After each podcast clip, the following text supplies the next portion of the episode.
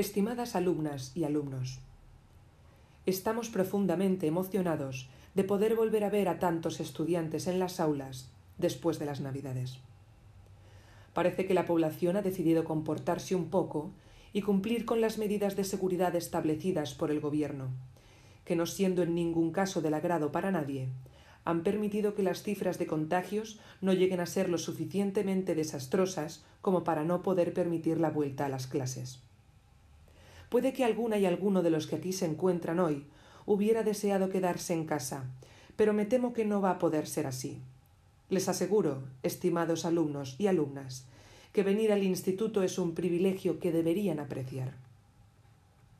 Sin más, ya que no deseamos robar su preciado tiempo, paso a indicar a continuación el motivo de esta carta. A partir de ahora mismo, ustedes tienen tres días para superar una prueba, una prueba que determinará el grado de habilidad oral que tienen y demostrarán, además, la capacidad crítica que poseen. No hace falta ir muy lejos en el tiempo para recordar aquellas clases en las cuales estudiaban el texto argumentativo. ¿Recuerdan? En esta ocasión las cosas no van a ser tan sencillas. Van a tener que realizar un discurso oral argumentativo, pero este deberá ser colaborativo, en un grupo numeroso de diez estudiantes. ¿Creen que serán capaces de construir un discurso conjuntamente? ¿Creen que sabrán organizarse para recopilar sus ideas y llegar a un acuerdo? ¿Creen que conseguirán expresar sus opiniones razonadamente?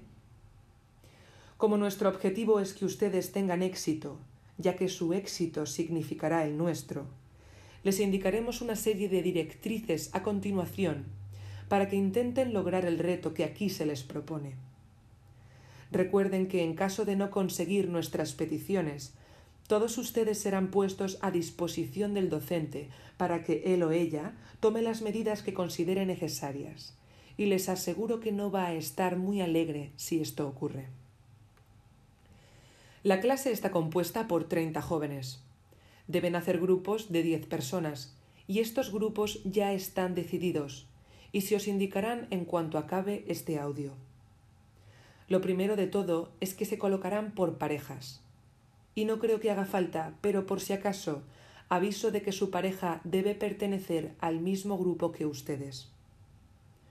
Junto con esta pareja, en la clase de hoy, deberán buscar información sobre el tema que les ha tocado. Este tema acaba de ser entregado en un sobre cerrado y de momento no podrá ser abierto. Se abrirá cuando acaben estas instrucciones. Toda la información que recopilen en el día de hoy por parejas deberán trasladarla a una hoja de cálculo de Google disponible desde Drive, en la cual cada pareja creará una página distinta. Así, ustedes conseguirán un único documento para las diez personas, pero en su interior tendrán cinco hojas separadas para trabajar.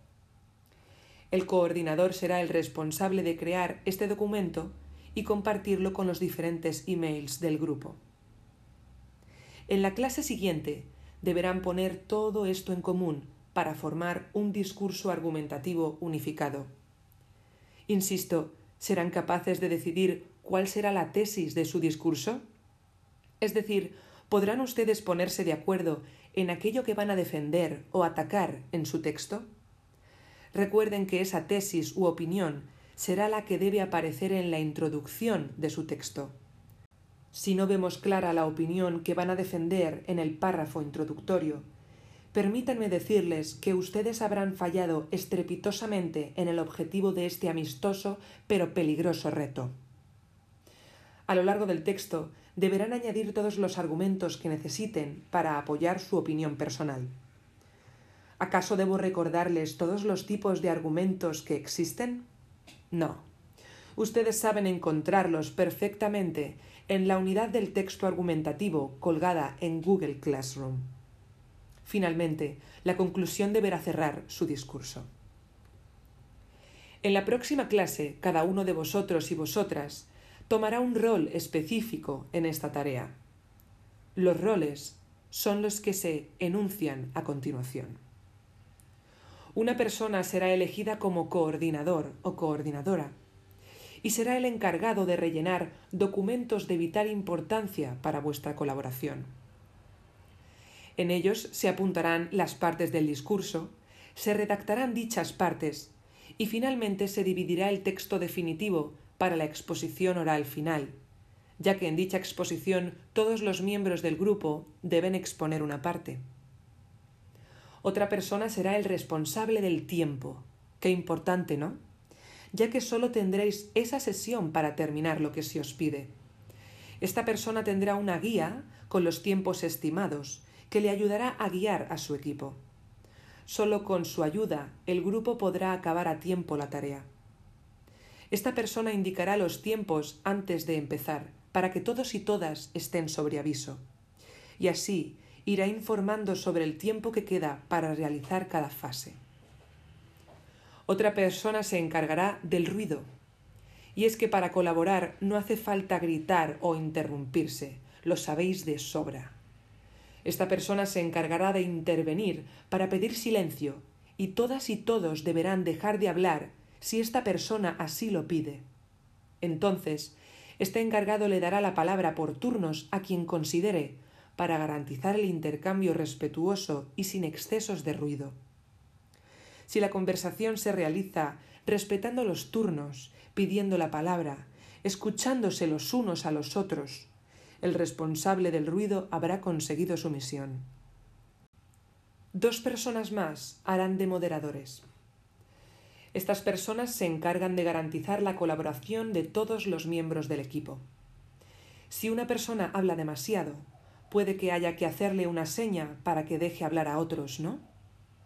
Si una persona no está colaborando nada, ¿no deberíamos animarla con alguna pregunta a ver qué nos puede aportar?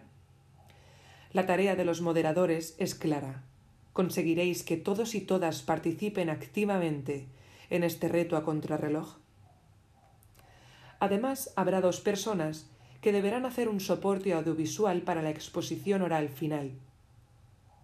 Dicha exposición oral se hará por fin en la tercera y última sesión. El soporte audiovisual es completamente libre y serán estos dos miembros del equipo los que deberán, después de consensuarlo con el resto de compañeros y compañeras, decidir si usarán una infografía, una presentación, una serie de imágenes de apoyo, aquello que se les ocurra. Deberán crear este material en una última fase de la sesión del próximo día, la segunda, cuando el texto ya esté acabado y se esté perfeccionando la redacción o dividiendo las partes para las exposiciones, entonces el equipo audiovisual paralelamente se encargará de este soporte audiovisual. También puede que tengáis dudas mientras hacéis esta actividad, lo entiendo. Por eso habrá una persona que se encargará de preguntar aquellas cuestiones al profesor. Es la única persona a la que se le permite levantarse de su sitio para hablar con el docente. El resto de personas, tal y como sabéis hacerlo, os colocaréis en agrupamiento de tipo círculo, con seis mesas en el interior. Aprovecho para decir que solo el coordinador y el responsable del soporte audiovisual deben tener ordenador. El resto no necesitáis ninguna pantalla, solo escuchar y participar. Finalmente, y así quedan definidos los diez roles, habrá dos personas que se encargarán de chequear las listas de cotejo A y B que son documentos de autoevaluación y coevaluación. Ya los hemos completado en varias ocasiones y sabéis cómo funcionan.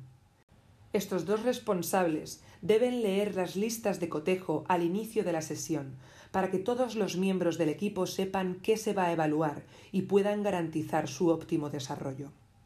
Al finalizar, los evaluadores deberán haber rellenado estas listas y durante los últimos cinco minutos de clase leerán los resultados al grupo.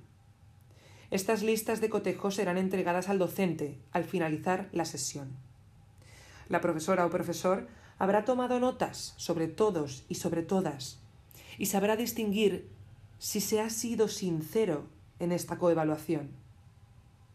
Si no completáis estos documentos con responsabilidad y sinceridad, me temo que no superaréis este reto y seréis gravemente penalizados.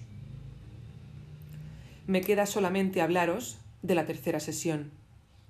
En ella Cada grupo de diez hará la presentación final.